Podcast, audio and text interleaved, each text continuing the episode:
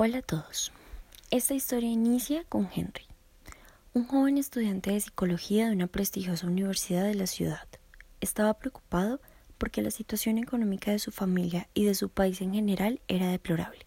Estaba próximo a culminar sus estudios y pese a las pocas oportunidades laborales, siguió enviando hojas de vida y presentándose entrevistas de trabajo. Pero ninguna tenía buena pinta ya que le exigían el título profesional y como mínimo un año de experiencia en su campo. En una de estas entrevistas fallidas se encontró con un compañero de universidad.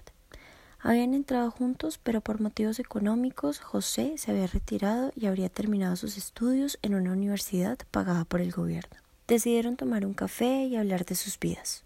Los dos coincidieron en la desafortunada búsqueda de oportunidad laboral y decidieron juntarse para iniciar los dos como empresa. Y así fue. Pasaron los años y la cosa no mejoraba. No fue fácil en ningún momento. Sin embargo, un día se les presentó la oportunidad de asociarse con una prestigiosa empresa extranjera que quería extenderse en su país. Ellos aceptaron e iniciaron como sociedad. Ya llevaban unos años trabajando allí y poco a poco lograron también construir su propia reputación. Pero nada en la vida es completo. Los padres de Henry murieron y todo lo que tenían lo dejaron únicamente a nombre de su hermana Lucía con la que él hablaba solamente en Navidad y en reuniones familiares. Estas dos noticias lo devastaron por completo. Cayó en la depresión. Duró varios días sin ir a trabajar.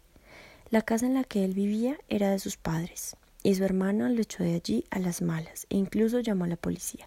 Parecía que nada podría empeorar, pero siempre se puede estar peor. Así que lo poco que le quedaba lo invirtió en alcohol, mujeres y drogas.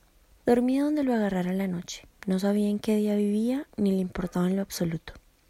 Su amigo José lo buscó por todas partes y a las semanas lo encontró. Los llevó a su casa, le dio de comer, de beber y le dio ropa limpia. Hablaron de lo mal que la vida los había tratado, pero al menos esta vez estaban juntos. José salió a trabajar al día siguiente y Henry quedó solo en casa.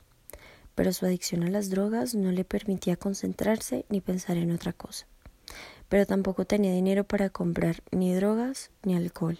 Así que decidió buscar en la casa dinero o algo de valor que pudiera vender, y así suplir sus necesidades. En ese momento, José entró en la casa.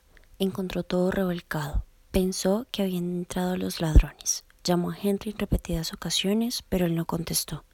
José pensó que Henry había salido y que en la casa estaban solo él y los ladrones. Rápidamente desenfundó un arma que cargaba siempre con él.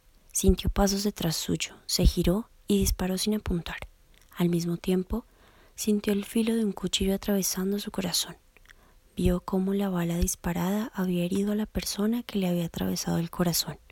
Fue un disparo certero a la cabeza del asaltante, pero por un momento sus miradas se cruzaron en la agonía que se hacía más larga y dolorosa al notar que era Henry quien lo había atacado el mismo que agonizaba frente a él por el disparo de su arma.